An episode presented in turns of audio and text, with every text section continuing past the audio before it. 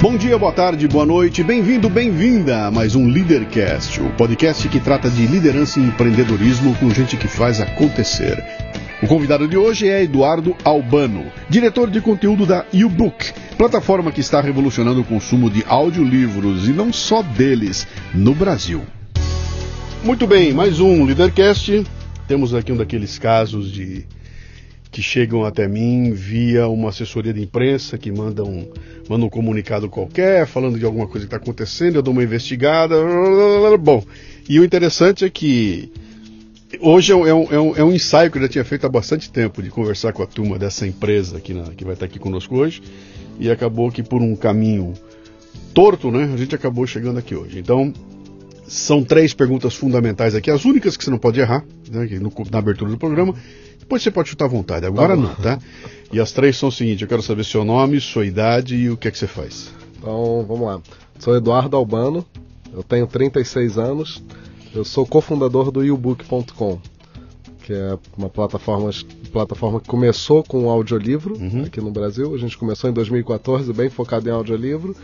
E agora a gente tem uma gama de conteúdo de todo tipo. Tem podcast, tem notícias em áudio, tem a gente se posiciona muito como entretenimento em áudio. Tem news, tem coisas e tem livro digital e revistas digitais também. Maravilha. Estamos na nova mídia. Isso é, isso. é, isso é muito bom, cara. Né? Você nasceu onde? Eu nasci no Rio de Janeiro. É. é uma fase da minha vida, jovem, eu vim morar em São Paulo. Uhum. Tinha 24 anos, vim, passei sete aqui. Achei que nunca mais ia voltar para o Rio. Casei com uma paulista e voltei para o Rio. Não, vamos especular isso aí. Eu vou, eu vou saber de você. O que, que seu pai e sua mãe faziam? Meu pai era bancário e minha mãe é pedagoga e cuidava mais da casa, mas estava é. sempre envolvida em projetos de educação. Assim. Nenhum dos dois era empreendedor?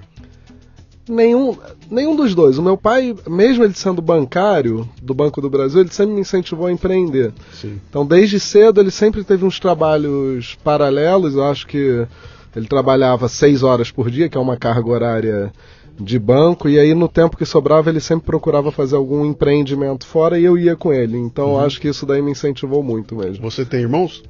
Tenho uma irmã. Irmão, né? que é psicóloga. Como é que era teu apelido quando você era molequinho? Ah, meu apelido é Dudu. Dudu? E na rua é, tem um apelido que é Oca, mas todo mundo me, me chama de Dudu. O que, que o Dudu queria ser quando crescesse, cara? É, o Dudu queria ser empresário.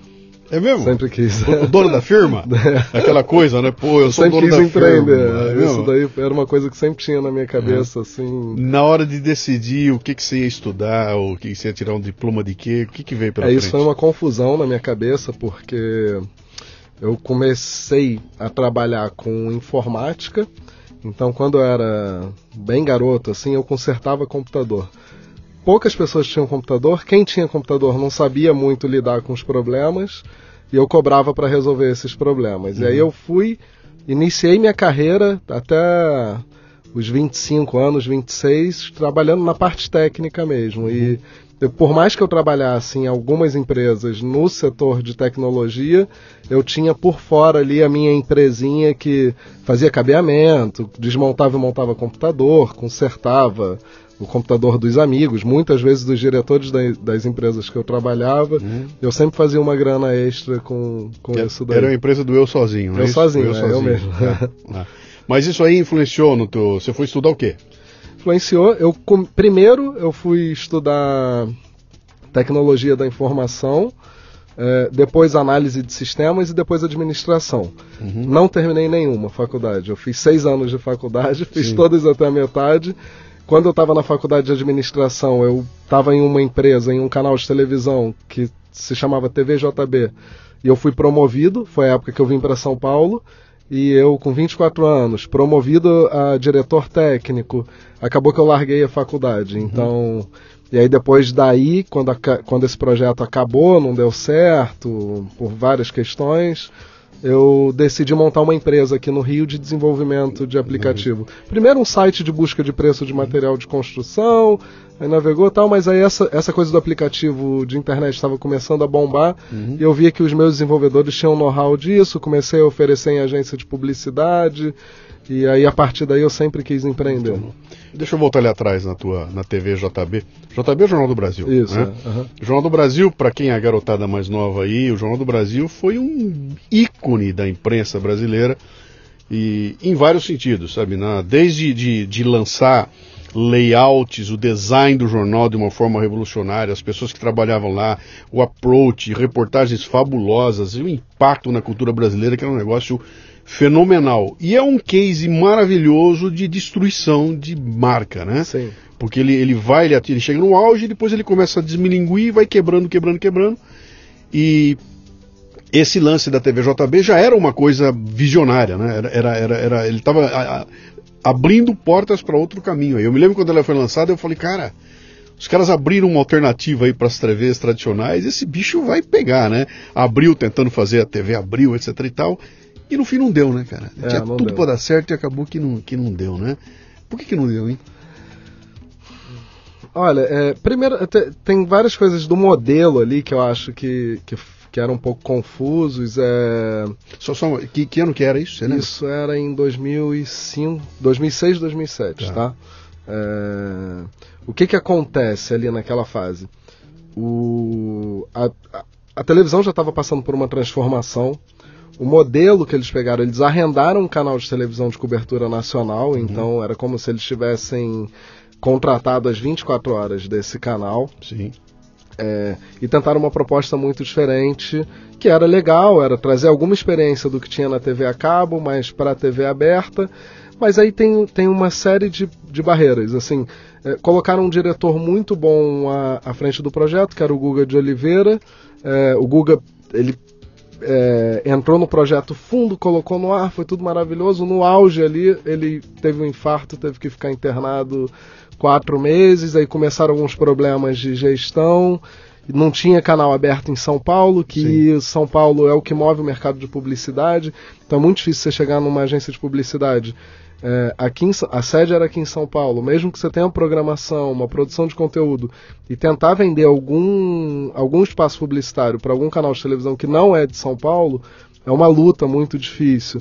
Então, assim, foi uma série de fatores que eu acho que um pouco de gestão, uhum. com um pouco de, de, da maneira do modelo de negócio não está muito bem estruturado, uhum. é, mas é uma pena porque Aí foi o sonho de muitas pessoas e é, porque é, você... é difícil a gente ver um projeto acabando. Eu vi começar, eu participei, participei do dia zero Sim. e participei do fechamento de devolver os estúdios, que eram os estúdios do GGP, do Gugu Liberato lá em Alphaville. Sim. Eu que devolvi para eles. Então é, é, uma pena, porque foi um projeto que eu vi começar e acabar em um ano e meio. Assim. Sim, e você vê que é uma coisa interessante, que é o insight que a gente tira aqui, um programa de empreendedorismo e de liderança, né? Ah, na teoria, vocês tinham tudo na mão, né? Porque, é. pô, conteúdo não era problema. É. Geração de conteúdo vocês tinham. A experiência com comunicação não era problema, vocês tinham também. Grana, me parece que no começo tinha. tinha Lá no final uhum. tinha grana. Tinha gente, tinha liderança, né? E você está dizendo para mim que o infarto é, é, é, é, o começo da, da, da é, derrocada, é. né? Eu acho que aí aquele time já, ele já começa a se perder e... Eu acho que sim, sabia? Eu, acho, eu acredito muito que toda empresa é espelhada no líder que tem. Uhum. Então, até no e-book, quando a gente vê isso, alguma área, assim, quando sai algum líder de uma determinada área, a gente procura ou procurar primeiro procurar uma liderança interna, uhum. alguém que está ali na equipe é, e a gente puxar para a liderança, é, porque se você deixa sem líder, você deixa sem espelho, e aí eu uhum. acho que as coisas não andam bem Sim. quando não tem liderança. Quando você foi, você foi contratado lá no, no você foi, foi, você foi pro JB e depois para a TV JB? Como é que foi? Não, isso? eu. Vamos lá, é uma história um pouquinho antes. Uhum. Eu comecei de estagiário num provedor de internet que a holding, que era dona do JB, investia. Okay. Então era Docas Investimentos, ela era dona de um provedor de internet, dona do Jornal do Brasil. Essa equipe técnica do, do provedor de internet começou a cuidar da equipe técnica do Jornal do Brasil. Uhum. E só que eu comecei, eu, e eu atendi os donos que eram essa holding. Então, eu sempre trabalhei nessa holding, Entendi. que era Docas Investimentos, e aí eles tinham vários negócios, tinham academias no Rio, tinham estaleiros tal. E pela minha sorte, que aí é um, é um período que fala assim, você sempre quis ser empreendedor, você passou oito anos em um grupo, trabalhando no, de uma maneira formal, mas me deu muita experiência, porque a cada ano eu estava em um negócio diferente. Então, uhum. nesse grupo, eu passei pela Estação do Corpo, que era um complexo de academias, e aí tinha um restaurante, tinha tudo, era um, era um complexo de negócio de entretenimento lá no Rio, bem grande. Passei pelo Jornal do Brasil, é, passei pelos estaleiros, mas eu sempre ficava ligado à holding, que era essa, essa holding. E aí, com o tempo, quando eles montaram a TV, eu estava eu tra trabalhando dentro da holding e comecei a atender a equipe que ia montar mesmo, que a, a estrutura Luciano, foi montado bem do zero. Uhum. Então eu vi o primeiro equipamento a ser comprado, eu vi a primeira câmera a ser comprado, e nisso eu comecei a ajudar ali desde o início. Desde o início fui me envolvendo, porque TV é uma coisa apaixonante. Sim. Eu vejo que você gosta disso pela quantidade de, de equipamento que você tem aqui. Uhum. E aí, quando eu vi, eu já estava com o meu tempo totalmente tomado. Então é aí, aí que, eu, que eu embarquei nesse projeto. Mas o que eu tinha antes de experiência com esses canais de mídia era cuidar dos grandes portais uhum. do JB Online e quando eu saí da TV, eu fiquei um tempo no Jornal do Brasil Online, Gazeta, Gazeta Mercantil Online e Invest News Online, que eram do mesmo grupo. E quebrou tudo então, junto, né? É, não, não quebrou tudo junto, não. Ah, esses portais sim, sim. É, realmente isso daí foi. Sim. Porque aí eu acho que eram umas coisas. É, como que eu posso dizer assim? Já estava quebrado, praticamente. Sim. Veio um empreendedor ali tentando levantar, mas já estava com um passado tão comprometido. Uhum. E tinha, eu lembro que tinha bloqueios judiciais, que de coisas que eram muito Sim. do passado, que não eram nem dessa gestão nova e que atrapalhavam muito aquela operação ali. É, mas isso me deu uma experiência no, no, mundo de mídia muito boa, assim, porque eram portais com acessos é, muito grandes. Assim, que, que coisa, né? A gente olha de fora né, e fala o seguinte, cara, como é que uma Varig uma marca como essa consegue. Como é que uma marca que nem Mapping começa. É, é. Como é que. Como é... Cara, a marca é só marca, bicho. Se é. você tiver um passado desse enrolado assim, custa muito mais caro desenrolar do que apaga, é. quebra isso aí, vamos fazer um negócio novo aí, né? É, é. Mas legal. Você então estava aqui em São Paulo, veio para São Paulo para cuidar aqui? eu fiquei em São Paulo. Tá. Eu, eu... Quando terminou lá o, o, o, terminou o teu contrato, você saiu do grupo tudo ou continuou aqui Saí em São Paulo? Eu continuei um período nesses tá. portais, acho que eu, se eu não me engano, eu fiquei uns oito meses. Mas eu já estava muito com aquela coisa ali de falar assim, olha, eu quero empreender, sabe? Então, eu não quero... deixa, eu, deixa eu cutucar aqui, tá. né? Quando foi que o bichinho do empreendedorismo chegou para você e falou: Meu, é hora de. Tá hora. Se eu tiver que me matar, que seja pelo meu negócio, né? Quando é que foi que isso começou a. Você, você achou uma. Você achou um nicho, falou, cara, ali dá para eu fazer alguma coisa? Isso, foi, foi mais ou menos isso. Tinha um, um dos diretores desse grupo que sempre me falava assim, ó, é, vai empreender, porque se você ficar com carteira assinada, vai ser muito difícil você chegar em algum lugar e eu vejo que você é empreendedor esquece a carteira de trabalho, monta uma empresa alguns, alguns anos antes disso, tá? Um ano antes por aí. E aí isso ficou na minha cabeça, esse conselho que eu recebi dele. Uhum. E quando eu vi um negócio sendo montado do zero, eu vi ele sendo desmontado também, eu falei, opa, é, tem alguns caminhos ali que eu aprendi já nessa experiência que eu podia fazer diferente. Eu comecei a ver, a perceber no mercado o crescimento da internet e o crescimento de busca de informação. E aí a gente, aí eu, eu saí do grupo, esse diretor tinha saído também, que é o Wellington Pinho, e ele falou assim: "Você saiu, o que, que você vai fazer agora?" Eu falei: "Eu vou empreender." Ele falou, mas você tem dinheiro? Eu falei, não. Então como que você vai empreender? Eu falei, ah, eu vou, vou tentar aqui, eu tô com mais ideias assim, assim. Ele falou, não, mas eu posso ser seu investidor. Eu falei, beleza. Então a gente já se entendia. Uau, puta presente. Aí... presentão, ele... cara. Deixa eu te perguntar uma coisa aqui. Como é que você lidou com a. Eu imagino, cara, o tamanho da frustração que deve ser você, o seu cara que vai entregar a chave e que vai fechar o projeto, no qual você. Quanto tempo você, você, você, ficou envolvido com a. Um ano e meio, eu acho. Um ano e meio, mas tirando do chão para criar, e você é o cara que vai entregar a chave. E eu imagino que você saiu de lá abaixo de, de, de zero, né, cara? Cara, não saí, assim, o dia mais difícil não foi esse, não. O dia mais difícil foi olhar minha equipe lá, que tinha 200 pessoas, e demitir todo mundo de uma vez só. Falar assim, ó, o sonho acabou hoje. É. Esse foi o mais difícil.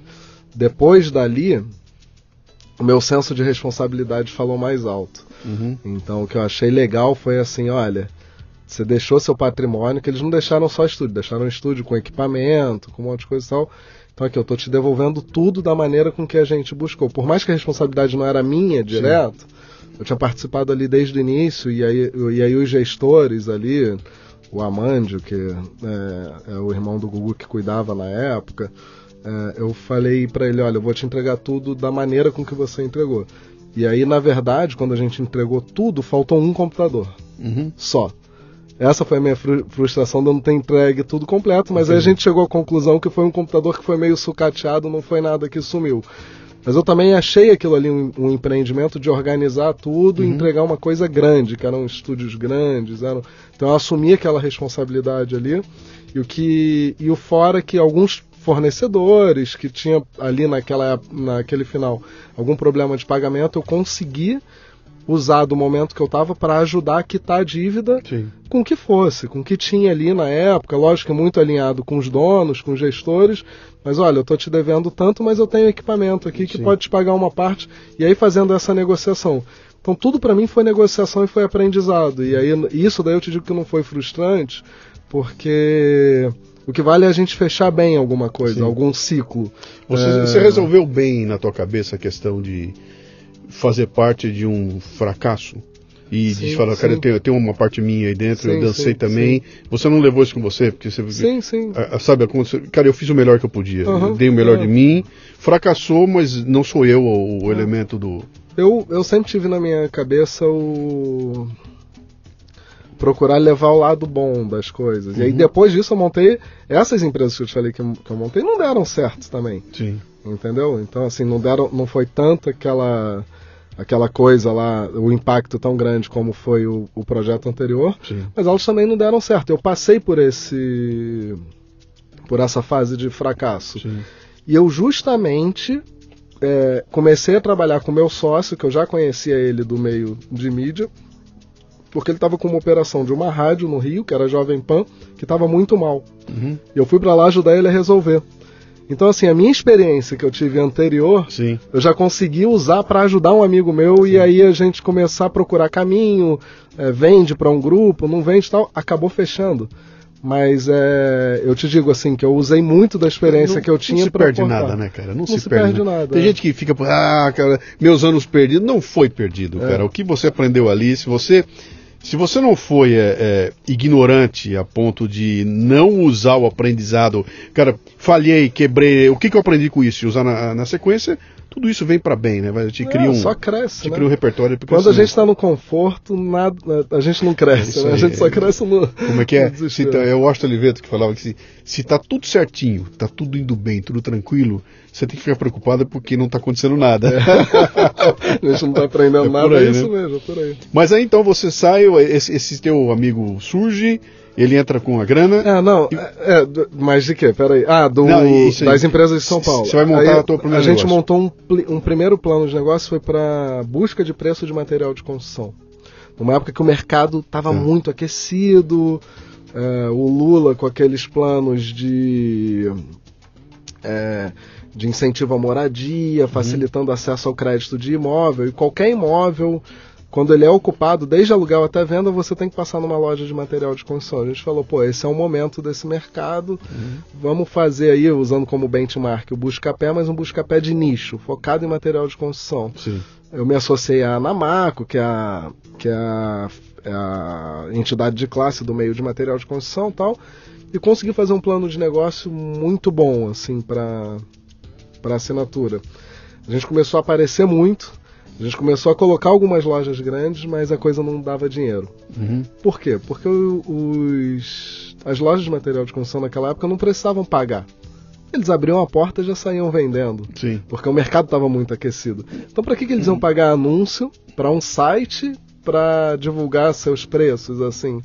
É, e aí é, a gente foi vendo que foi, foi ficando difícil esse negócio, ficando difícil, mas a gente olhou e falou, pô, a gente está com um time de desenvolvedores aqui, com um pessoal de desenvolvimento que não era grande, eu acho que na época tinham quatro pessoas, mas a gente pode começar a desenvolver outros projetos. E aí, com, como eu já tinha um acesso a esse pessoal de mídia, eu comecei a atender a agência de publicidade e fazer aplicativo por demanda. E tá. fiz para grandes marcas assim. Isso daí foi, foi uma fase muito boa é, da minha vida, assim, da, até da empresa. É, só que não estava dando. A gente via que era uma coisa que não ia longe. Porque não, escalava. Não, não escalava. É, é, igual, é, igual o desenvolvimento de site que tinha sim. na época, e aí depois a, a coisa vai ficando tal. Aí foi quando o Flávio, é, que é meu sócio hoje no e-book, falou: pô, Edu, eu tô com uma operação aqui da Jovem Pan que tá muito grande, e eu tenho uns portais de internet que eu não tô dando conta de tudo. Você já é empreendedor, vem para cá part-time, vem me ajudar tal. E aí eu mantive minha empresa em São Paulo, fui para o Rio para ajudar ele. É, e aí a gente. Aí você começa a se envolver. Aí, aí quando eu vi, eu estava envolvendo, envolvido junto com ele, no, ajudando ele a resolver os problemas ali da Jovem Pan na época, do Rio, e do umbarato.com, que é o, o site é, que era do grupo uhum. dele lá, tinha outros sócios. Que era é busca de preço também, né? Comparação de preço, era isso? Era leilão de centavos. Tá. E agora, é, agora tem plano de incentivos, tá. cashback, tem outras coisas. É, e aí a Jovem Pan foi outra mídia que é, é, incrível, porque a gente vê canal de televisão Sim. e hoje tem muitos passando por necessidade. Quem não tem um negócio fora para oxigenar acaba Sim. tendo dificuldade. E, e aí eu falei para ele, falei, Flávio, olha, eu sou empreendedor, eu não vou ficar aqui trabalhando para você. E chegou uma hora que estava difícil manter minha empresa lá em São Paulo e eu no Rio. Aí eu fechei a empresa, lá em São Paulo não, aqui em São aqui, Paulo. Né? Aí eu fechei a empresa em São Paulo, comecei a ajudar ele. E aí naquele momento difícil a gente fechou tudo. Quando olhou, falou, fechou a Jovem Pan, tirou do ar, foi aquela eu vi um filme se repetir aí, numa proporção menor é, a Jovem Pan do Rio, obviamente, né? Uhum. E aí eu. A gente olhou e falou assim, pô, o que, que a gente vai fazer com esses estúdios aí? Tava com o estúdio montadinho, equipamento, contato com o narrador tal. E aí tem essa questão da, da palavra da moda, que é a resiliência. E aí Sim. o Flávio começou a falar, cara, eu escuto Audible direto, eu não vejo audiolivro aqui no Brasil. Eu acho que o, a, o modelo de negócio de repente não combina, vamos estudar isso. E a gente começou a estudar, estudar, estudar, estudar. A gente pegou um PowerPoint, foi na primeira Bienal do Rio, é, já com o e-book esboçado no PowerPoint, as editoras falaram: ih, audiolivro, sai. É Investe o dinheiro de vocês em que, outra que coisa. Era, que ano era isso? Isso em 2013. 13. 2013 para 14. Tá. Aí eles, e olha, sai. Isso daí não dá certo, já é. tentaram, tem até editora aí que tem CD gravado e tal. A gente pensou, pô, por que não dá certo? A gente via no mundo acontecendo, né? uhum. E a gente começou a estudar o modelo de negócio. Aí a gente estava naquela época que estava crescendo o acesso à internet móvel. Os celulares estavam voltando a crescer, né? Porque o celular lançou, era um tijolão, depois ficou pequenininho, depois vieram os smartphones e começou a crescer de novo. A gente falou, olha, vamos, eu acho que tem um modelo aí. E a gente já tinha muito contato com operadoras de telefonia, o Flávio uhum. principalmente, pela, pelas outras empresas dele lá. A gente falou, pô, o canal de a operadora de telefonia pode ser o canal de distribuição, perfeito. Uhum. O acesso à internet está ficando resolvido, porque naquela época já estava ficando popular.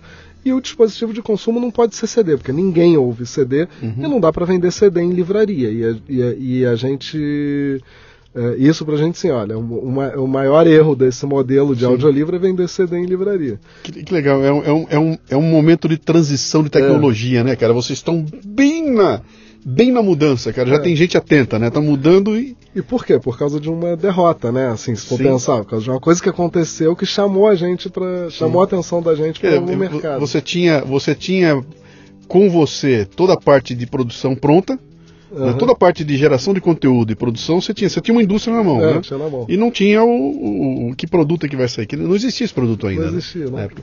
Eu na época. A gente até pensou eu, eu em montar uma rádio online, que seria um podcast. Pois é, cara. É, também é. o que eu vi de gente montar e que quebrou a cara, porque não, não tem, não tem escala também, né? Uh, eu na época, você lembra aquele livro, o, o Guia Politicamente Correto da História sim, do Brasil, sim, que sim. explodiu do Leandro Narnock, né? Uhum. Eu na época eu fui chamado pela um diretor da, da da Cultura, Livraria Cultura. entrou um francês lá, amalucado, que resolveu montar lá dentro uma área de, de internet lá dentro, com produtos digitais e tudo mais, criou uma ideia lá, pô, me chamou falou, Luciano, eu quero lançar o, o audiolivro do Guia Politicamente Correto da História do Brasil, e é tua cara, cara, você tem que ser o, o, o cara para fazer a locução, por causa do, do podcast que eu fazia lá. Eu falei, pô, eu nunca fiz audiolivro, como é que é isso? Não, pai, tá bom, vamos fazer, né? Aí peguei e gravei. Gravei ele inteirinho e a gente acabou que lançou. Então o que, que ele fez? Ele lançou um aplicativo com o, o, o livro dentro e lançou a versão em CD. Né? O, a versão em CD era vendida por aqueles 30 reais de sempre lá, vinha na caixinha bonitinha com o CD e tudo mais. E o aplicativo era vendido a 8 reais, era uma bobagem qualquer, né? E aí ele chegou comigo, sentou e falou: o que, que você quer? Você quer um cachê para gravar? Ou você quer participação nos lucros? Eu falei, pô, bicho, eu quero participação nos lucros. Esse negócio é muito novo, né? Bom, nunca vi um tostão de nada. Foi lançado, desapareceu do mercado, cara, não tem mais. Aquele trabalho todo de locução, que foram 11 horas de locução, pff, acabou que não deu mais. Aí a empresa que lançou nós tentamos retomar, falei com o Leandro Narlock, que é o autor, vamos retomar esse negócio, entrei em contato com a empresa, ah, precisamos fazer uma revisão no texto, não sei o que, mandaram para mim, cara, calhamaço de revisão, eu falei, bom, legal, eu vou entrar em estúdio, vai custar aí uns dois mil reais para fazer essa, essa, essa mudança toda. Ah, então não queremos, largou e morreu tudo. Eu, tipo assim, não vou gastar tempo com isso aí, porque é uma uhum, bobagem, que esse uhum. negócio não dá em nada, né? E aquilo tudo se perdeu. E para mim ficou uma, um, um gosto meio de cabo de guarda-chuva na boca, porque ficou muito claro que o CD não era o bicho, não vender CD em livraria não ia dar certo nunca. E o aplicativo não estava resolvido, cara. Um aplicativo de oito reais para um livro, né? Um livro de oito reais que não não, não tava. Onde eu ia ganhar o, autor ganhava 10%, não dá, não dá. Então aquilo eu falei, cara, não está resolvida essa, essa, essa questão ainda. E era exatamente no período em que vocês estavam começando a, a organizar a, a e-book, né? Vocês foram pegar algum modelo lá de fora para replicar aqui? Como é que foi isso? Sim, no início a gente pensou em pegar o modelo lá de fora para replicar. É... Uma das coisas que a gente viu era a barreira das editoras em gravarem o conteúdo, porque esses dois mil reais, para quem não tem receita nenhuma, é um dinheiro muito alto. Sim. A gente falou, não, e essa foi a maior quebra de barreira que a gente teve. Ó, é, o, nós gravamos o conteúdo e a gente vai entregar pronto o conteúdo. A editora não tem que investir nada. absolutamente nada. E esse continua sendo o nosso modelo até hoje. Sim. É... A gente começou a estudar o modelo lá fora, só que a gente viu que aqui no Brasil o brasileiro ele não gosta de, de ficar limitado. Então a gente estava vendo o Deezer, o Spotify e o Netflix crescendo muito. E a gente falou, olha, o modelo tem que ser ilimitado uhum. de acesso. É... A, a Audible, que é concorrente nossa, você compra assinatura e tem direito a um crédito só. E lá fora tinha muitos players de venda avulsa de audiolivro que você comprava digital na internet, baixava, mas ou você fazia uma assinatura que você tinha direito a um só. A gente falou isso não vai pegar aqui no Brasil. A gente apostou para o modelo de All You Can Eat, que é o nosso modelo atual. Então a gente olhou o benchmarking de alguns players fora e conseguiu trazer o um modelo aqui para o Brasil. E aí a outra coisa que a gente vê é que o brasileiro não era bancarizado e aí a falta de bancarização, falta cartão de crédito, Isso. falta tudo. Então a gente viu, pô, mas ele coloca dinheiro no celular.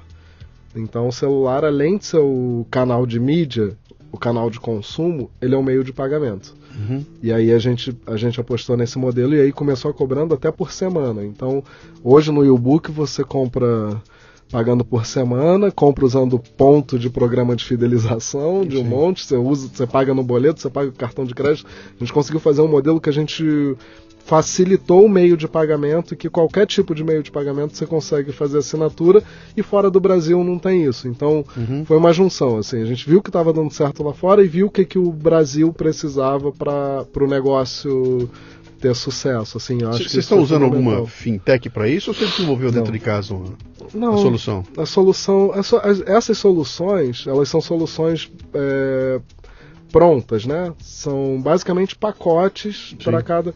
Agora, tirando com operadoras de telefonia, tem uma equipe, a nossa equipe técnica que desenvolveu.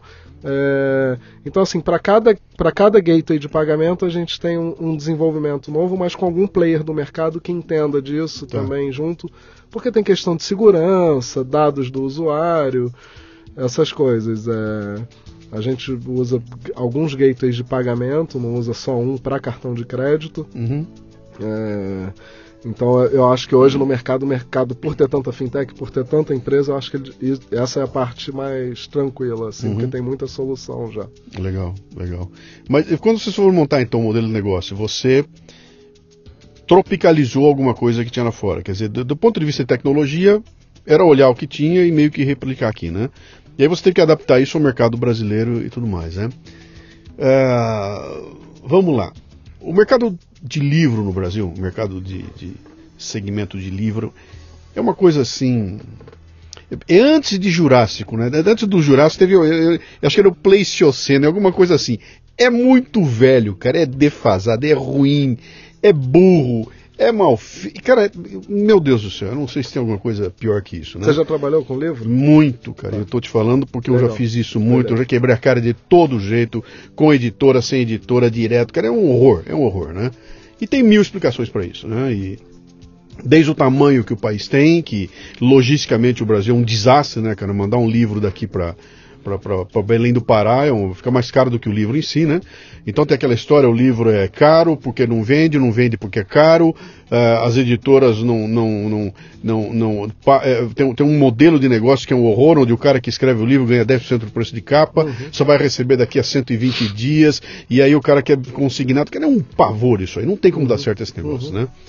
Ah, quando você entra num, num sistema como o de vocês, que tira fora toda a questão logística, não tem mais correio, não tem mais que levar um objeto físico a ninguém, quer dizer, apertar um botão, a coisa está resolvida, você tirou da frente um- um- uma barreira gigantesca é, é, com relação a essa, essa questão de consumo de livro. E tem uma segunda barreira que é o seguinte: o brasileiro não gosta muito de ler, aquela conversa toda, né? Eu não tem É, educação eu de discordo um pouco. Mas tá? eu, tô te Mas colocando aqui, bem, é, aham. vai.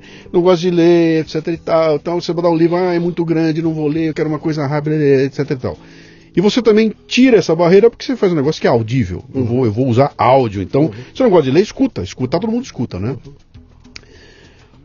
Como é que vocês consideraram isso na hora que você foi montar o teu modelo de negócio? Se não tinha nada você se basear, como é que vocês botaram uma folha de papel na frente e falaram o seguinte: nós vamos vender X, faturar Y, em cima de algo que só tinha barreiras que quando você desmontou, apareceu um negócio novo que não tem nem como olhar. Já tem alguém fazendo e, e- e- era zero. Como é que você parte do zero para um. A nossa maior vantagem é que a gente não era do mercado de livros. Então a gente não viu barreira, entendeu? Legal. E o que, que a gente viu? A gente viu oportunidade. É que era? gente Como é que era? Não sabendo que era impossível, É, foi lá e fez. Exatamente. Todo mundo do mercado falou pra gente que era impossível, mas a gente não se conformou. A gente viu aí que tinha no mercado algumas editoras grandes que gravaram, sei lá, cerca de 100 livros. A gente falou, a primeira coisa que a gente tem que fazer é pegar esses livros aí e já colocar na plataforma, porque o Sim. nosso assinante ele tem que saber. A gente começou o negócio testando. Então, quando a gente colocou para vender a primeira versão, a gente começou a tomar pau em loja de aplicativo. Mas o pau era interessante, que era assim: é, adorei, vou continuar assinando mais quando tiver mais conteúdo. Não era assim, ah, é horrível, é- a experiência não é igual do livro, entendeu? Tá, tá. Então a gente viu o seguinte, pô, tem tração e a gente está conseguindo resolver um problema das pessoas. Tinha acabado de sair uma pesquisa na época que a média do brasileiro no trânsito era de 40 a 50 minutos. A gente falou, pô, é aí que a gente entra. E derrubando algumas crenças que assim, o brasileiro não lê, será? Tá todo mundo com o smartphone na mão lendo o tempo todo em rede social, ele não tá lendo livro, né? E aí o cara que não tem hábito de ler livro, adianta você entregar um livro na mão dele? Não, Não adianta. não. E aí o que a gente fal- fa- falou foi o seguinte, olha, o audiolivro ele é uma porta de entrada para o livro. Uhum. Então eu entrego para ele um conteúdo ali de uma maneira que ele está acostumado a ouvir, que tá, hoje você olha na rua, tá todo mundo com fone de ouvido. Você olha, pode olhar a quantidade de pessoas que estão com fone de ouvido. Então a gente viu que tá ali, a oportunidade estava é, justamente ali. Só que a gente precisava de conteúdo. A gente precisava entregar cada vez mais e mais e mais conteúdo. É, então, assim, foi uma, foi uma soma de fatores e o fato é, predominante era da gente não ser do mercado de livros, que eu acho que encorajou a gente de Ah, não enxergar todas sim. essas barreiras. Depois que a gente começou a conhecer o mercado de livro, e aí eu concordo com você, a gente viu, cara, isso é uma loucura. Uhum. Como que, uma, que essas empresas têm um produto consignado, não investem em estoque e não conseguem gerir isso. E, e quebram, né? E quebram. E, e, e, e, com essas margens todas, entendeu? E aí a gente sempre, a gente sempre pensa, olha, vamos pensar diferente, vamos, vamos juntar. E até tem outros cases no mercado, tem a Tag Livros, outros que o pessoal não era do mercado de livro. Aí você vê, ah não, os caras reinventaram um clube do livro. O Gustavo, lá aquela turma da Tag. É, eles reinventaram o clube de livro, qual o problema? Mas eles conseguiram fazer uma base com milhares de assinantes e coisa que ninguém no mercado fez. Por quê? Sim. Porque falava, ah não, vai ser igual o Círculo do Livro, vai ser igual o Círculo do Livro. Eles fizeram uma coisa num modelo totalmente atual e que deu certo. E eu comparo isso com a gente, com a gente assim. Então acho que é uma nova fase do mercado também. Uhum. É... E o que falta no Brasil, a meu ver, é, dando a minha opinião sobre o mercado, é biblioteca e livraria. Porque se você coloca 23% das cidades brasileiras só tem livraria. Uhum. É, biblioteca nem se fala, aí eu, aí eu nem sei, deve ser um número, deve ser menor. É, você vê todos os países com índice de leitura alto, tem uhum. biblioteca e livraria mais espalhado pelo país, tem mais acesso a isso. Uhum. E aqui no Brasil falta isso. Por quê? Porque as grandes editoras se acomodaram em vender para as grandes redes e falaram: não, vender de uma em uma pode dar mais trabalho. Mas também você deixa de receber de uma grande dessa, abala toda a cadeia, que foi Sim. o que aconteceu. E a crise no mercado de livro, agora vendo uma, uma, é, um dado importante da Nielsen que acabou de sair, mesmo com essa crise, mesmo com tudo, o mercado vinha crescendo ano a ano, 7%, 8%, e esse ano, mesmo com essa crise toda, ainda cresceu 1%. Uhum. Que, e aí a gente mostra, a crise não é do mercado do livro. A crise não é do livro. As pessoas estão interessadas em ler, as pessoas querem, é modelo, querem consumir é modelo, conteúdo. É modelo de negócio. Cara. Mas elas têm que ter acesso ao conteúdo. É o modelo de negócio. É. Ele é, é autofágico, ele, ele se devora, ele, ele se come a si mesmo. É. E aí nós vemos o que está acontecendo aí, cara. Acaba a livraria a todo momento, as grandes livrarias não estão aguentando, estão Está voltando todas. a ter rede pequena. Né, que, que, que, que vai uh, funcionar num pequeno nicho também, né? Muito bem, você está no Leadercast, um podcast focado em liderança e empreendedorismo que proporciona conversas nutritivas com gente que está aí para provocar mudanças. O Leadercast faz parte do Café Brasil Premium, a nossa Netflix do conhecimento, que redefine o termo estudar, ao transformar o seu smartphone em uma plataforma de aprendizado contínuo você pratica uma espécie de MLA, Master Life Administration, recebendo conteúdo pertinente, de aplicação prática e imediata, que agrega valor ao seu tempo de vida. São videocasts, sumários de livros, podcasts, e-books, eventos presenciais e a participação em uma comunidade nutritiva, onde você faz um networking com gente como você, interessada em crescer. Acesse cafedegraça.com para experimentar o prêmio por um mês sem pagar. Vou voltar aquela pergunta que eu fiz ali atrás que a gente acabou Desculpa, desviando ela daqui, né? Que é, que é, aquela história de você botar um papel em branco na tua frente e falou: acabo de criar um negócio que não existe e eu preciso pôr um número aqui, até para ir no banco emprestar dinheiro, né? Como é que vocês fizeram para, cara? Eu, eu quero saber o seguinte aqui, ó. É, eu, eu, fiz algumas coisas parecidas também, montei um uhum. projeto de assinatura, tudo um belo dia eu sentei e falei, bom, quantos assinantes eu terei daqui a um é, ano? Isso daí. Quero não ter a menor ideia. Bom, vai ter que chutar um número, né? Bota um número aí e aí lá na frente nós vamos ver se esse número é bom ou não, né? Como é que vocês fizeram para é, elaborar assim, isso? nesse ponto a gente tinha um pouco de experiência com assinatura, tá? Pela experiência que eu tinha de e que o Flávio também tinha de outros mercados e, e de assinatura, então tinha algumas mídias que a gente sabia mais ou menos a taxa de conversão. É lógico que o assunto e o tipo de produto que você está vendendo, ele conta muito. Sim. É, mas a gente já tinha alguma métrica, assim, de, de volume. Olha, se eu investir tanto em mídia... Porque a gente não ia para Globo porque a gente não tinha dinheiro. A gente não ia fazer mídia em rádio porque a gente não tinha dinheiro. Então a gente começou a fazer mídia na internet, na, em operadoras de telefonia e pagando o CPA, que é o custo por aquisição também. Uhum. Então, meio que, por mais que tenha o cancelamento imediato, tal, que sobe um pouco o preço da mídia, e você deve entender muito Sim. bem disso, a gente consegue ali ter uma métrica do quanto que a gente ia, ia ter. A gente só não sabia o quanto que a gente ia conseguir escalar. Sim. Que esse era o problema, porque se é um mercado que não existe, a gente não ia conseguir escalar nunca. E para nossa sorte, mundialmente, o mercado de audiolivros começou a virar moda. Então a gente foi para Frankfurt em 2015, falava um pouquinho de audiolivro. A gente foi em 2016, já falava mais, já teve um evento lá sobre audiolivro. 2017, 18 parece que é assunto principal, entendeu? Em diante. Então Legal. a gente pegou uma ascensão desse mercado e a gente percebeu também que quem está evoluído nesse mercado é. Eu posso esquecer algum país, mas eu vou falar os principais: Estados Unidos, Inglaterra, Alemanha é, e mais algum. Estão muito evoluídos na questão de audiolivro. O resto dos países, Espanha, Itália, França, Brasil, México, o catálogo é muito parecido. O que tem de, de audiolivro disponível no mercado é muito parecido. Então são mercados que ainda têm, têm muito potencial de Crescimento. De, de, crescimento. Então, Sim. a gente cresceu muito aqui no Brasil. Uhum. O nosso próximo passo agora é a América Latina, que a gente já está com escritório na Colômbia e já está começando a expandir para esses países que a gente vê que tem, que, que tem essa atração. Então, assim, na hora de, de lá no início foi difícil para ter as métricas, para saber o retorno e tal, mas a gente foi sempre usando a, essas facilidades do meio digital para calcular e aí é, ia a gente não a gente brinca porque não existe sorte porque a gente estava trabalhando mas assim aconteceu é que o mercado também ele ajudou a gente a, uhum. a tracionar mais vocês devem ter quando começaram a montar o negócio montaram um modelo de negócio devia ter um acho que um tripé ali ou, ou, quatro pés ali que você ia trabalhar tinha uma parte de produção que é a parte que de certa maneira vocês estavam bem resguardados com a parte de, de... você tinha a industriazinha, né? Você tinha o, é, o estúdio, a hora do locutor. Mas você tinha o estúdio, uhum. já tinha todo mundo, você sabia como fazer. Sim, vocês já não tiveram que, que ir comprar de ninguém. Tava uhum. lá dentro de casa, você podia resolver isso aí.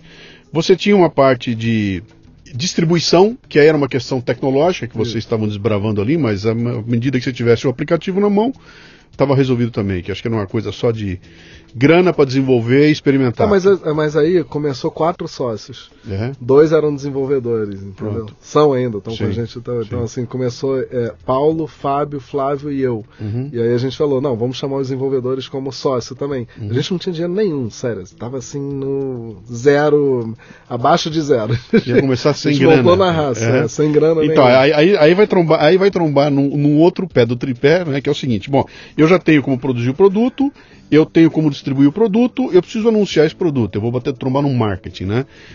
Marketing é dinheiro, é, não, tem, não tem segredo. Marketing é grana, tem que ter grana para fazer marketing, porque eu preciso tornar isso aqui conhecido, né? E tem um quarto tripé que eu quero, depois do marketing eu quero falar do quarto tripé, que é o tripé da curadoria, sabe? Tá. Que é que vai dar qualidade para o conteúdo que eu estou produzindo ali, né? Como é que vocês resolveram essa questão do marketing, cara? Eu estou com um negócio lindo, maravilhoso, que ainda é desconhecido, não dá nem para eu falar como eu falo com o meu projeto aqui, o, o Café Brasil Prêmio, eu falo, bom, é a Netflix do conhecimento, né? é. né? Já resolveu metade da explicação ali, né? Vocês não tinham isso. Como é que vocês fizeram para...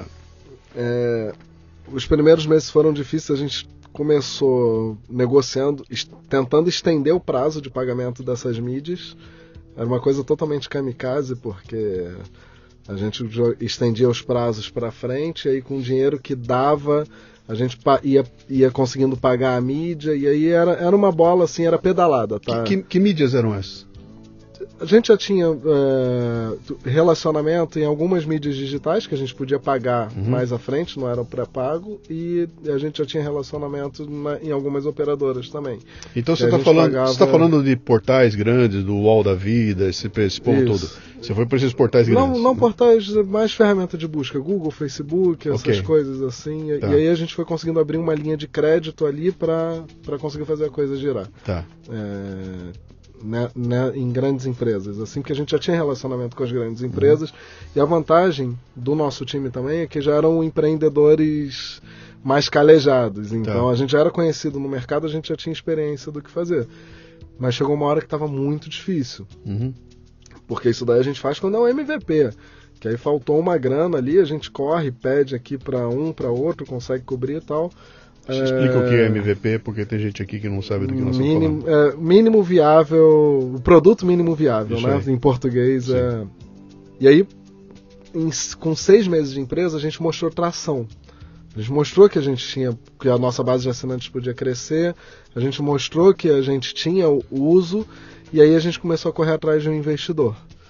E aí a gente conseguiu encontrar um investidor com seis meses de empresa, uhum. que aí ele deu a força pra gente para colocar então, a mídia. Então, esse investidor era dinheiro para mídia. Para mídia. Era- Basicamente era mídia e conteúdo, mas era muito para mídia. tá? Ok, tá, eu, tô entendendo a tua, a tua, Era mais para muito pegada. Precisava divulgar. de dinheiro para botar no marketing ali, porque sem divulgação você não ia. Não ia ter dinheiro e aí eu não ia conseguir produzir conteúdo. Então é, eles viram. Era um, é um fundo que era montado por fundador do Booking.com, pelos fundadores do Buscapé e mais outros empreendedores. Eles viram: olha, esse negócio é um negócio que pode ser escalável e pode ser global. Eles acreditaram nisso. Uhum. É, Então a gente pegou esse. A gente conseguiu. Ali, foi muito rápido, isso daí foi uma coisa assim que. Eles viram o negócio, foi um processo muito rápido de investimento que as empresas hoje pensam, pô, como que você consegue um investidor? Uhum. É difícil de conseguir, sabe? Mas às vezes você consegue ali, tá tão engajado na ideia que, que, a- que aí a coisa, a coisa vai. E aí a gente começou a investir muito, muito, muito em, em divulgação, aí a conta já, já começou a fechar, assim. Uhum. Então, Vocês tiveram o retorno que estava esperado ali, né? É, que tava Co- esperado. Como é que vocês fizeram com a questão de curadoria de conteúdo, cara? Então, curadoria de conteúdo. A primeira curadoria era tudo que tem pronto. E É o que já está no mercado aí, Tá no mercado. que eram os patinhos feios das editoras, tudo largado, encostado É, no canto. Tudo né? largado encostado. Aí o segundo, pra gente produzir, colocar o nosso dinheiro, a gente tinha que ir na editora, negociar o direito do, de fazer um contrato com a editora primeiro, né, um contrato guarda-chuva, Sim. e tentando pedir dinheiro, tentando pedir direito dos títulos que a gente gostaria de ter. Só que nem sempre a gente tinha os títulos que a gente gostaria. E aí essa parte foi, foi uma parte muito difícil, assim, Uhum. porque era difícil a gente não tinha tração, não estava dando dinheiro para eles ainda e falar assim, "Ah, ainda quero esse título aqui, era uma coisa era uma coisa meio complicada de se fazer. Mas eu acho que aos poucos a gente foi conseguindo quebrar essa barreira. A gente foi conseguindo assinar mais contratos, a gente teve uma por causa de uma visita a um fundo de investimentos. A gente teve uma indicação, a gente teve uma apresentação para uma para uma pessoa que era muito importante no mercado, que era o Luiz Fernando Pedroso, que ele foi diretor da Ed Ouro durante muito tempo, ele tinha acabado de sair da Ed Ouro, é, e a gente chamou ele para ser nosso conselheiro, e sem ter dinheiro para pagar ele. Uhum. Mas ele era apaixonado por audiolivro, a Ed Ouro era uma editora que tentou fazer audiolivro em CD, a Plug Me lá atrás. E ele começou a apresentar a gente para as editoras. E aí nisso, com, com o dinheiro do fundo, com, com, a- com, uma- com alguém do mercado ali ajudando a gente a abrir portas, tudo, a gente começou a ter um volume de conteúdo e começou a montar uma área editorial. Uhum. E a nossa curadoria ela é muito focada no hábito de consumo, tá? É, não só, assim, não quer dizer que um livro foi para a lista da Veja ou do Publish News que ele vai dar certo em audiolivro, entendeu? Então, Sim. e aí isso daí é uma coisa que a gente pega. ah, A gente tem as referências ali, a gente vê o que está com sucesso, é, mas a gente quer se posicionar como um Netflix, realmente. Eu quero entregar variedade de conteúdo e quero entregar produto original também para o assinante ele entrar ali além dos best-sellers beleza mas é o nosso foco é ter uma variedade de conteúdo e ter uma e ter uma gama de conteúdo para que aquela assinatura ali comece a valer a pena O catálogo de vocês tem hoje o quê? Quantos? tem mais de em português tem mais de 3.500 3.500. em inglês tem mais de 10 mil livros, Uhum. porque inglês já tinha muito pronto, então a gente vai para essas feiras, a gente faz contrato com grandes editores e grandes distribuidores. Tem um catálogo muito bom em inglês. Espanhol deve ter por aí umas cerca de 2 mil. Uhum. É, Então a gente tá e e aí tem outras línguas assim, mas o- esse ano assim o catálogo ele, ele o de internacional ele tá para crescer muito Uhum. e do nacional a gente vem investindo cada vez mais assim a gente e, faz e, o- tá- e o- e o modelo e o modelo que vocês é, acabaram escolhendo é um modelo de assinatura recorrente, assinatura recorrente Eu- limitado ah, ilimitado. É. Assino para quanto por mês? 29,90 R$ 29,90 e leio o, e escuto o que eu quiser, o que quiser o volume que eu quiser. Legal. revista notícia podcast Sim. muito livro a gente produz um cerca de cerca de 50 60 por mês assim todo dia tem novidade todo Sim. dia tem livro novo a gente tem o nosso catálogo ele é muito dinâmico mesmo assim Sim. é- e o que a gente busca é isso é dar variedade dar fazer com que esse 29,90 ele, ele realmente ele, ele tenha muito valor né? Sim. O que que faz um audiolivro ser bem sucedido, cara? Deixa, deixa eu te melhorar essa pergunta, É, com, com é a uma minha, pergunta- com a- com a minha experiência, tá? Com a minha experiência. Lá vou eu com o meu primeiro livro, Brasileiros Pocotó, procurar uma, uma distribuidora de livros, sabe? Então eu vou lá na Mulher, que era uma das distribuidoras mais conceituadas do Brasil, pá, chego lá, sento na sala com a mulher, entrego o meu livro para ela, aqui está meu livro. Eu tinha já editado o livro com uma editora de rádio, a gente soltou o livro, o livro estava pronto, já tinha ido para as livrarias, tinha estourado de venda, né?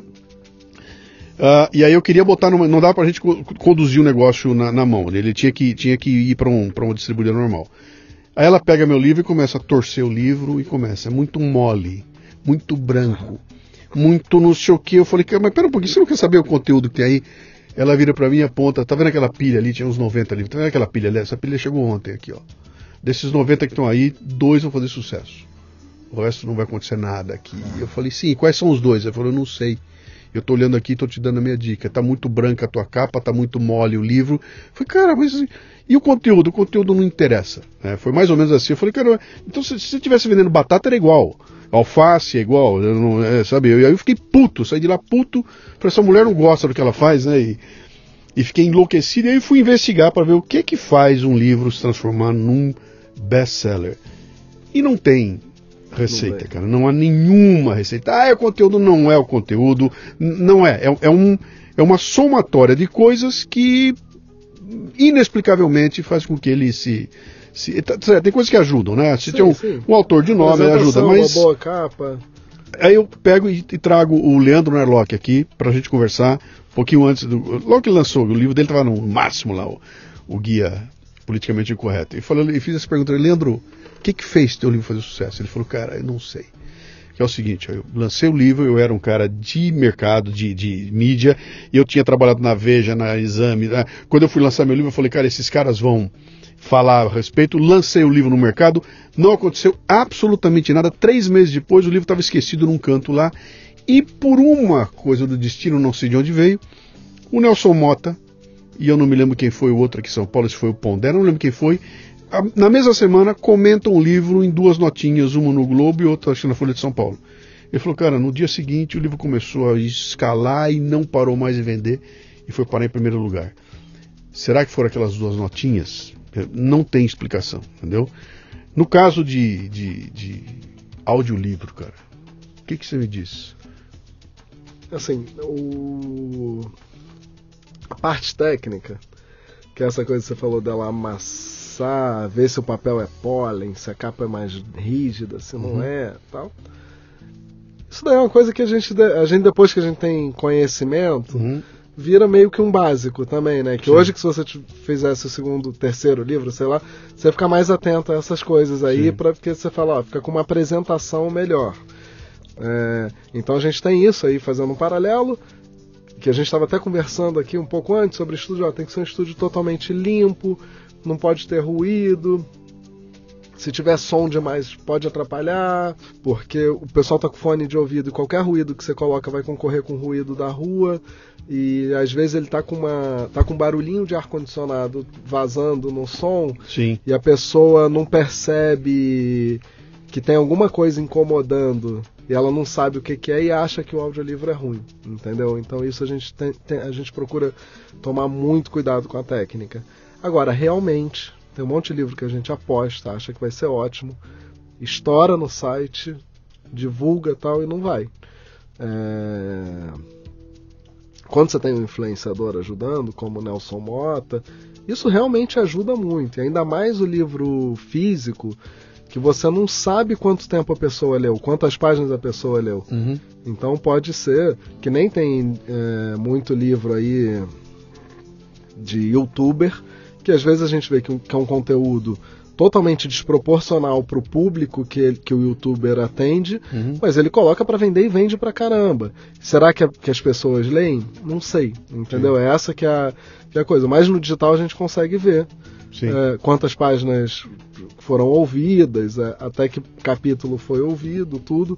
É, e, e aí eu acho que, é, assim, tem os assuntos da moda, que eu Sim. acho que funcionam bem, então a gente, a gente se, se baseia. Mas você pegar um livro e falar assim, ó, esse daqui vai ser sucesso, às vezes eu posso colocar um narrador que é subjetivo também com a voz errada e eu, e eu estrago o livro, Sim. entendeu? Então é, eu acho que continua sendo subjetivo, assim, o gosto do público, é, o gosto do, o que é popular. Canal de televisão mesmo, tem métrica, existe há 50 anos, tem informação de tudo. Uhum. Cansam de lançar programa que não dá certo, e aí eu faço o mesmo comparativo também É, é com o livro e com o mercado. É, é, é bem subjetivo. Indústria automotiva, né, cara? É. Investe bilhões, lança um carro e o carro não, não, Não pega. não pega, né? É, e, É. e o Nelson Mota, quantos será que ele divulgou que não aconteceu Sei lá. nada? É. Que não aconteceu nada. Pois é. A gente Tudo- sabe os casos de sucesso, mas. Sim, sim. Tem um Porque- componente chamado sorte aí que é. Me- Deixa eu, me conta uma coisa aqui. Vocês então botam o projeto, o projeto começa a andar. Quando foi o momento em que vocês bateram o olho e falaram, meu, pegou no breu? N- não vou dizer assim, deu certo, ficamos ricos, não. Quando é que foi que vocês olharam e falaram, pô, É, rico isso- ninguém vai, ficou ainda. Isso aqui vai. É. Tá, tá- tá claro que vai, vai vamos, vamos, bota o pé no acelerador que, que, que, que vai andar. Quando foi esse momento? Foi quando a gente começou a ver as feiras internacionais focando em painéis de audiolivro. Focando no audiolivro. Porque. é, Você está falando uma coisa interessante sobre o mercado de livros. Você fala que é atrasado, que é não sei o quê. E, e nesse sentido eu- concordo assim, em algumas coisas pelo seguinte. No, no que a gente está hoje, é, no momento que a gente está, que a gente vê o Netflix crescendo e, e revolucionando a indústria do cinema. Uhum. Os players de música, o Spotify entrou, revolucionou, tanto que a Apple acreditava no modelo de venda avulsa, foi para assinatura, é, a Disney fechando acordo com Netflix também para colocar mais conteúdo em assinatura e tal. É, a gente pensa, pô, por que, que o mercado de livros ainda não, não acredita nesse modelo? Que não é só no Brasil, ele é um pouco mais atrasado, ele demora um pouco para mostrar, até porque não tinha muito suporte digital. E o digital está acontecendo agora, a aposta foi muito grande no e-book, mas o e-book não decolou. E do audiolivro a gente viu, pô, o consumo só cresce no mundo. Uhum. As feiras estão começando a falar. Tem cada vez mais editora procurando a gente querendo gravar agora, hoje em dia. Então, assim, a gente está no mercado certo na hora certa. Eu acho que a gente começou a ter essa confiança desde o início, mas eu acho que a grande virada, assim, foi em 2016, talvez, que a gente viu que as feiras de livros mais importantes do mundo abraçaram o assunto. E aqui no Brasil não se falava de audiolivro, tá? Em 2016. Sim. Em Bienal, em nenhuma feira. 2016, cara. É, 16 anteontem. agora, anteontem, é. É. E aí quando a gente viu que as feiras internacionais começaram a falar, a gente falou, opa, esse é o mercado mesmo, e ele, e ele, e ele veio para ficar. Não sei se teve algum ponto antes, mas o, a gente estava pensando ontem, assim, uma conversa entre sócios, falando assim, qual é o melhor mercado que tem? É um mercado que você chega lá não tem concorrente nenhum ou é um mercado que já tem concorrente? Sim. É um mercado que tem concorrente. Então a gente ficou surfando aqui no mercado que não tinha concorrente nenhum também. E a gente mostrando a tração do e-book é, e aí vendo todos os aumentos de métricas. Uhum. Isso a gente tem desde o início. E isso daí já tinha confiança da gente que, que era um mercado que ia crescer. Mas essa coisa assim de escalar, de falar assim, ó, é um grande mercado no mundo, imenso tal, Uhum. eu acho que veio a partir do quando os assuntos começaram a ficar em moda nessas feiras, nesses congressos, nesses eventos, Uhum. é, que aí eu acho que a gente falou, olha, é, é isso daí mesmo, não tem dúvida. Você já tem. é, é, não sei se existe, né? É, eu, eu sou cara de podcast, tá? Meu negócio é eu Uhum. faço podcast aqui há 12 anos no Brasil, então. Eu produzo podcast com o pé nas costas. Já tem audiolivro produzido para audiolivro? Como, que não saia de um livro em papel que alguém escreveu para virar Ah. audiolivro e sai direto para audiolivro? Tem. Já tem eu- gente. Tem, tem, né, assim, que lança primeiro em audiolivro. Todo escritor ele quer ter o livro, né? Sim. E. É, o livro é um cartão de visita, é algo físico que chama atenção, Chama né, que- atenção, é. que, impressiona. tudo. Não dá Mas um tem tostão. alguns autores. Não dá um tostão, tá? não é. dá pra ganhar dinheiro, é um horror, tudo, mas é impressiona. Eu te... ó, aqui está meu livro, isso é bonito, né? De... Isso o Ryan Santos, que é um autor, fez muito com a Ryan gente. Teve Ryan aqui? teve Teve aqui? teve, Sim. Então, ele, ele. O Ryan começou lá com a gente. Uhum. Ele, eu hackeando tudo. Ele, se estiver ouvindo, ele vai lembrar bem disso Uhum. daí, porque acabou que a gente ficou amigo. Ele entrou no estúdio para gravar. E a gente falou, pô, Ryan, não dá pra você gravar, vou ter que arrumar uma voz pra você. Uhum. E aí a gente colocou um narrador padrão pra ele. Uhum. E, cara, um, alguns livros dele depois, eu não sei se todos, mas a maioria ele já lançava em áudio primeiro com a gente, depois dizer, ele lançava. Não há uma tendência para ainda. Você não tem uma tendência ainda para começar uma produção de, de, de, Só de áudio? É, porque eu tenho, tenho Mas uma coisa. Acho que você limita, entendeu? É, não, eu, eu, eu, a, minha, a minha questão que eu estou colocando é o seguinte: a, a, o investimento para lançar um audiolivro é muito menor do que o investimento para lançar um livro.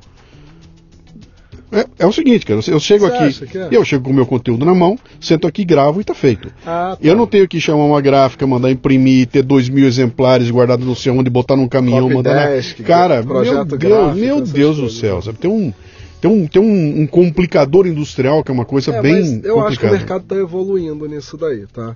Tirando a parte do projeto gráfico, copydesk, ficha catalográfica, Sim. fazer o, o, ISBN, que o audiolivro sim. tem que ter também. É, hoje tem muita, tá surgindo muita plataforma de POD também, sim, que é impressão que, por demanda. Isso aí. Que já, assim, já facilita muito a vida do, do autor. Ah, você a margem de repente é menor? É, ela joga o preço para cima, né? Fica mais caro o livro. Mas eu não sei, porque de repente você recebe, entendeu? É, a, aquela coisa assim, se você deixar em consignação, demorar 120 dias, Sim. e o autor, você sabe disso, ele tem que se divulgar. Sim. Entendeu? Então, assim, tem muita plataforma hoje de autopublicação que já funciona. Lógico que não funciona muito para livro de 600 páginas. Sim.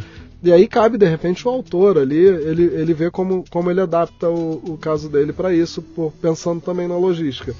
É, mas, assim, eu não sei se. É que eu acho que o caminho está tão pequeno, está tão uhum. curto entre os formatos. E voltando naquela coisa, a gente tem que entregar para o leitor o formato que ele gosta. Exatamente. Eu, por exemplo, não suporto ler livro no celular. Uhum. Por quê? Porque o Facebook me tira, o WhatsApp me tira, to toca uma ligação tal. E aí, o momento que eu tô parado ali no celular, eu não vou, não é o momento do livro, mas tem gente que lê livros inteiros na, na tela do celular. Sim. O cara que nunca abriu um livro de papel, ele pode ouvir um livro e para ele vai ser mais confortável, ele vai ser um hábito é, conforme a geração dele. Então, assim, eu, como se eu fosse autor, é, hoje eu, te, eu tentaria colocar em todos os formatos que eu vejo que está muito mais fácil. Assim, uhum. é, é, os passos são pequenos do investimento, uhum. entendeu? Não é muito maior você fazer um audiolivro ou muito maior fazer um, um projeto é, se, se, for em demanda, não tem. Não eu penso tem, até que o audiolivro de repente é mais caro hoje para é. para fazer, porque você tem que ter um bom narrador, você tem que ter um bom estúdio, uhum. entendeu? E aí aquele fator que, eu, que a gente estava falando agora há pouco, do barulho do ar-condicionado, botar Sim. trilha demais tal, são técnicas ali que às vezes atrapalham o livro e, e você gasta muito dinheiro para fazer. Sim, sim. Então eu, eu não sei assim se o áudio é o caminho totalmente mais simples. Ele é mais simples para logística, para entrega, para uhum. consumo, uhum. Tudo, mas tem muita técnica por trás para fazer, né? Sim, sim. É, é interessante. Tem uma, tem, uma, tem uma mudança cultural vindo aí no. no é. Essa molecada que não tem paciência para ler textão, né, cara? E ler textinho. É. Então, eu estou revendo tudo aquilo que eu estou fazendo aqui e, e, e, já tirei da minha. Da, eu tirei do meu campo de visão o livro tradicional, né? Falei, se eu fizer o meu próximo, vai servir como um cartão de visita. É só isso, ele não serve para outra é. coisa. Você, né? tá, você tá numa. Você é um visionário, porque você entrou numa geração uhum. de áudio. Sim. Porque a revolução que a gente tem hoje é do áudio. Sim. Se a gente for pensar no Alexa, no Siri, no sim, Google, sim. no Google Assistant, sim todas essas grandes empresas gigantes, gigantes, gigantes, gigantes mundiais estão investindo no áudio. Sim. Entendeu? Então acho que a e, nossa e as... grande revolução é e o áudio, as... que você começou a fazer há 10 anos atrás. E as caixinhas, entendeu? as caixinhas inteligentes não chegaram no Brasil ainda. É, não é. tem nenhuma aqui. Lá já é uma febre lá fora. Que é, é, passa a ser o teu companheiro em casa, né, cara? É impressionante o que eles estão fazendo lá fora. E eu, e eu tô achando interessante não ter nenhum. O Brasil não tem a, a, comprado ainda, né? Para quem não sabe do que eu estou falando, as grandes, uh, você vai na Amazon, você vai. Todo mundo está lançando. É uma caixa de som inteligente que conversa com os sistemas operacionais do teu. Então você chega em casa, abre a porta e a caixinha fala para você, aí, bem-vindo. Opa, acende a luz aí, ela acende a luz. O que, você quer saber hoje? Ah, eu quero saber tal coisa. Fulano, tá na hora de tomar banho, tá na hora de levar o cachorro para. Ela conversa com você e acaba virando um companheiro Como no teu tá dia a dia. Quais são as principais notícias do dia? E ela vai Se está se transformando, eu quero ouvir podcast, toca o podcast do Luciano aí. Ela começa a tocar eu não tenho nem que apertar um botão, nada. Ela passa a ter uma vida. Né? E isso vai levar essa coisa do consumo de áudio para um nível é, é, é, é absurdamente carro, alto. Liga o carro, liga o ar-condicionado. Que ele te dá liberdade, né, cara? Ele uhum. dá liberdade. A liberdade de você ouvir. É porque tem tanta gente com fone de ouvido na rua? Porque você consegue ouvir andando. É por isso, cara. É, porque eu consigo ouvir enquanto eu estou fazendo alguma outra operação. Isso ampliou porque. Você estava falando comigo, eu estava lembrando que era qual vai ser a grande competição? Teu grande competidor, quem é? É quem consome o teu tempo. Se tem alguém consumindo o tempo que eu usaria para ouvir o audiolivro, esse é meu competidor. É. Não é nem custo, nada, é tempo, é tempo. Então, cara, o tempo que eu estou sentado assistindo uma série do Netflix, é só aquilo, cara, eu não consigo fazer mais nada. É, ele tomou meu tempo lá. Então, quanto vale esse tempo que eu vou conseguir? Aí você me dá um audiolivro, eu falo, pô, eu consigo estar na fila do banco e ouvindo o audiolivro ao mesmo tempo eu consigo estar tomando banho e ouvindo o audiolivro. Então, é, essa é a questão do momento. E aí, um, um, grande uso do audiolivro, numa pesquisa recente da Audiobook Association, é, Audio, Audiobook Publishers Association, alguma coisa assim. O grande uso são das de pessoas, primeiro no trânsito, se locomovendo, mas um grande uso de pessoas que usam para relaxar antes de dormir. Relaxar e dormir. É. é. Entendeu? Então, assim, você, já sabe, pensou nisso? Cê, você cê... acha que a gente mirou nisso? Cara, não. Nada. Você fala assim, ah, o audiobook é bom para dormir, a gente ia falar, não vamos investir nisso. Você porque... sabe que tem podcast feito para isso, cara? É. Existe podcast, eu ouvi um americano dizer que é engraçadíssimo, o cara vem, é um puta texto e ele fala devagarinho. Ele faz um podcast pra você dormir. Você começa a ouvir o cara e dorme ouvindo o cara porque ele é feito para isso, né? Interessante, né? Bom, vamos lá, vamos partir agora para o nosso, pro nosso caminho de reta final aqui. Ó. Quanto tempo faz que a U-Book está no. A gente, a, a gente, começou a ideia em 2013 e lançou comercialmente no final de 2014, em outubro de 2014. Não, vocês começaram com a ideia em 2013. 13, um ano desenvolvendo. E lançaram no final de 2014. Quer dizer, cara, é muito recente. Vamos fazer cinco anos esse ano cinco aqui, né? anos. né? Ah, olha para trás, né, nesses cinco anos aí. O que que, o que que o que, que for, qual foram os obstáculos que você considera que foram assim, os, os prim, principais? Cara? Considerando que vocês, de novo, vocês já vieram sentado em cima do estúdio com a técnica, já sabia, já tinha contato com o cara que ia dublar. Toda a parte industrial vocês tinham resolvido, né? Qual foi o grande nó que vocês olharam e falaram, olha, tem um nó importante, você já falou de um que é dinheiro para poder investir em mídia, que vocês resolveram conseguindo um.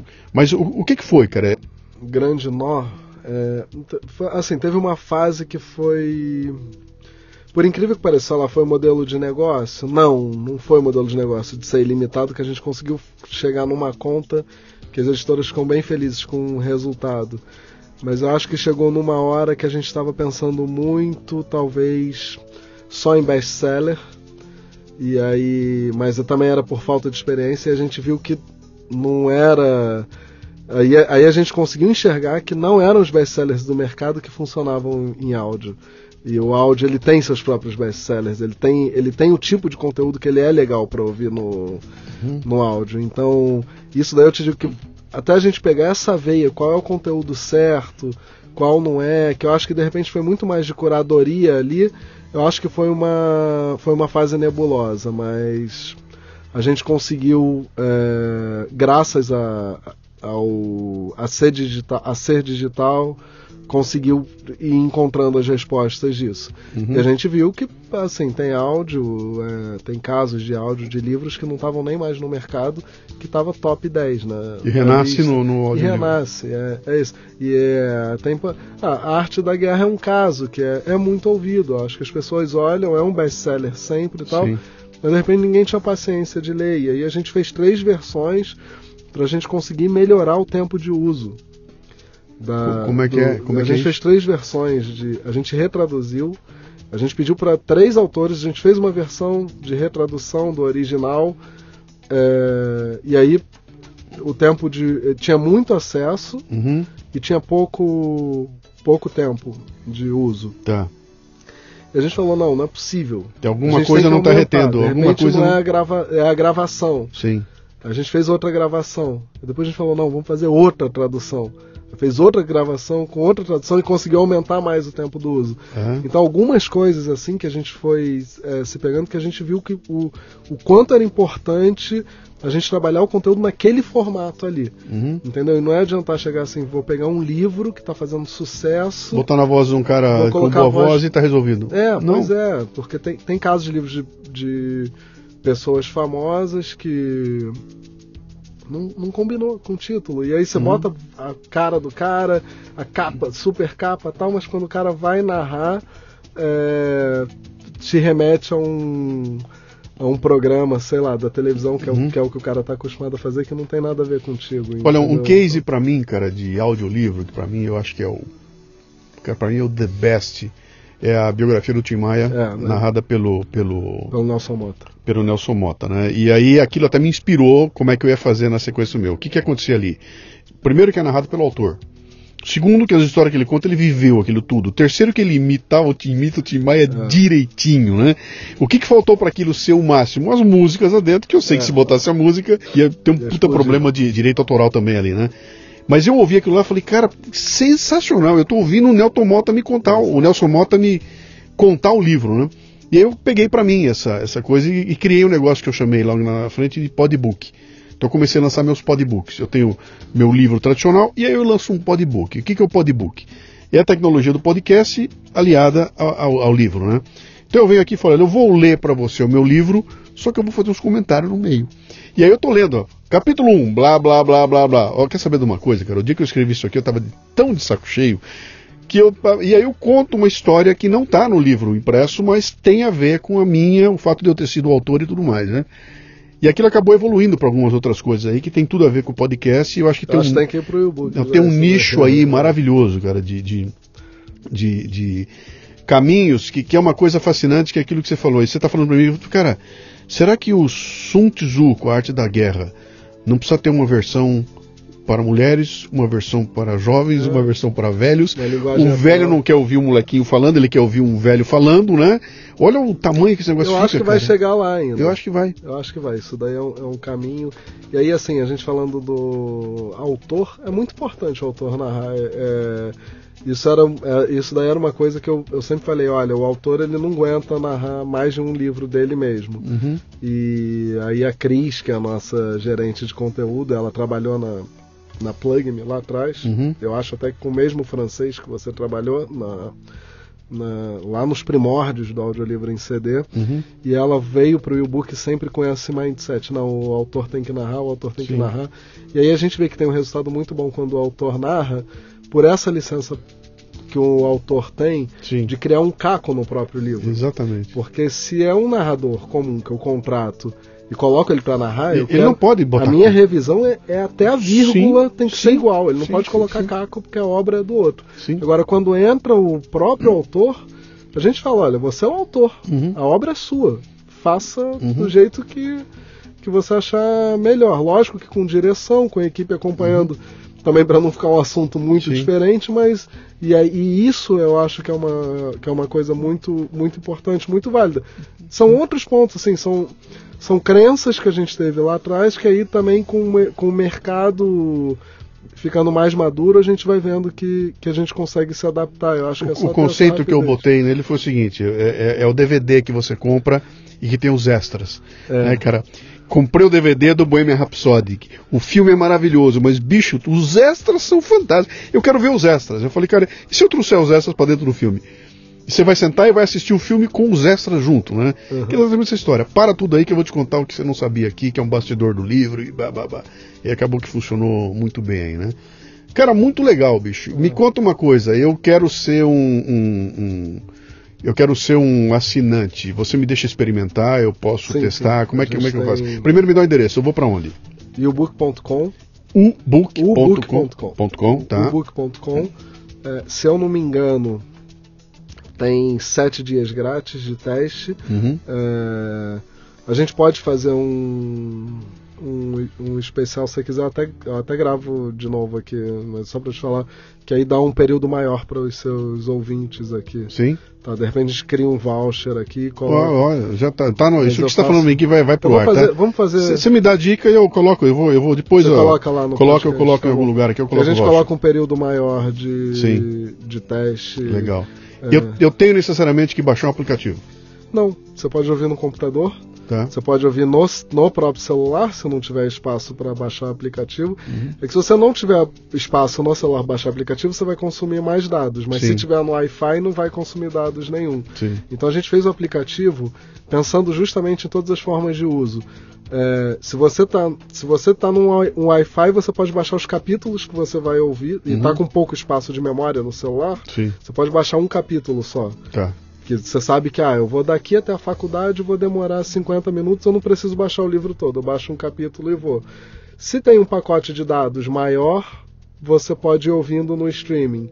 É, se chegou na faculdade antes da aula, tem Wi-Fi e tá sem espaço no celular, sem nada, você pluga ali, ouve no streaming também. Então, E- a gente fez pensando muito no usuário o tempo todo, ou para não consumir tantos dados, ou para não consumir a memória do celular, que a gente sabe que isso é um problema O mesmo. player para onde eu parei de ouvir, eu retomo no ponto que eu estava para ouvir. Você pode ter uma coisa muito interessante que você pode parar e fazer marcação Tá. e digitar, fazer um comentário e tal. Então isso é muito legal, é um recurso que eu pelo menos uso muito. Uhum.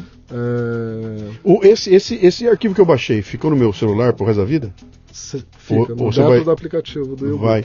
Como é que vocês lidam com pirataria, cara? Ele fica enquanto você é assinante, tá? Uhum. Também.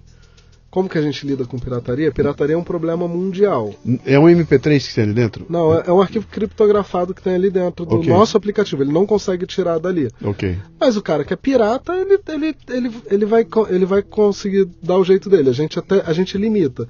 Outro dia eu peguei um site de MP3 de livro, eu não vou falar o nome aqui porque a gente já, já resolveu, fazendo anúncio no Google e colocando todos os nossos livros lá, mas num preço muito baixo e fazendo anúncio ainda, tá? Sim. E eu procurei saber, eu falei, vem aqui, de onde você tem autorização tal. Primeiro eu en- eu entrei como consumidor tal. E assim, o cara foi, gra- fez gravação tal. Não, não sei como que ele, que ele conseguiu, mas ele fez. E, e aí isso é um problema.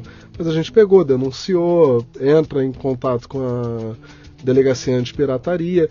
É, o quem tem de produtora de audiolivro hoje no Brasil se conhece. Uhum. Então a gente já se fala rapidamente. Quando um vê o livro do outro em algum canal que não seja autorizado, a gente um já avisa para o outro, já notifica junto. Uhum. E assim a gente vai. Mas é, a pirataria, infelizmente, é um problema mundial. assim E eu vou te dizer, é, a gente nem tem é, tanto problema é, com isso, Sim. de repente por ser livro, Sim. talvez, mas não sei. Mas E é, também ficou barato, né, cara? ficou barato. Ficou é. barato, né? O Igual a música, acho que o que acabou com a pirataria da música foi a assinatura de R$16,90 por mês e você ter 3 milhões Sim, de músicas. Sim, sim. Vale a pena baixar? Trazer vírus pro computador? Sim, sim.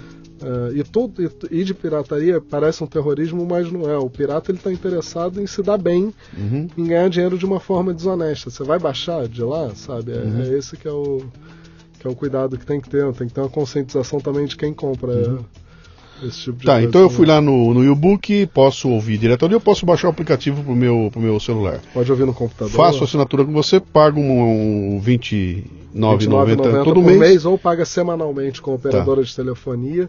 Deve estar na faixa de R$ reais por semana, seis, talvez, Tá. eu, não, eu não me recordo muito bem. E tem acesso ilimitado. Ok. O que, que vem pela frente aí, cara? Notícias. A gente está criando uma área totalmente nova, com muitas notícias. Uhum. E a gente já começou gravando revistas, grava- gravando o jornal Globo Diário. E agora a gente está criando a nova versão que vai sair em março, vai sair no mês que vem. O aplicativo ele já vai estar dividido em audiobook, e-book Sim, e notícias sim. e podcasts, né? A gente tem, a gente, a gente se posiciona como agregador de podcast Sim. também. Então, o que a gente quer é que a pessoa entre ali e ela tenha uma experiência completa de áudio, áudio, de, sim. consiga ter todo tipo de conteúdo e consiga criar o hábito. Esse negócio de notícias, você vai ter que ter uma editoria. Temos. Você montou uma Sim. redação Aham. com editoria e Sim, com. sim. tá crescendo um negócio, cara.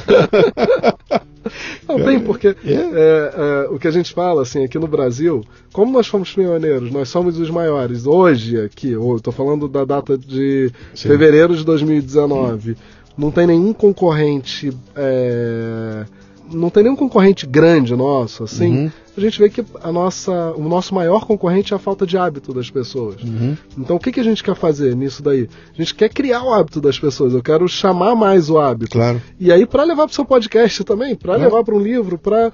É, então, é, a nossa grande aposta é no áudio, é no entretenimento. E, e aí tem um lugar ali que as pessoas consigam resolver a vida. Às vezes fica cansativo você ouvir um é um conteúdo muito longo durante um tempo, mas você vai para o trabalho ouvindo um livro, volta ouvindo uma notícia, volta ouvindo uma revista, volta Sim. ouvindo um podcast, e aí você consegue ter variedade. Então Sim. o que a gente.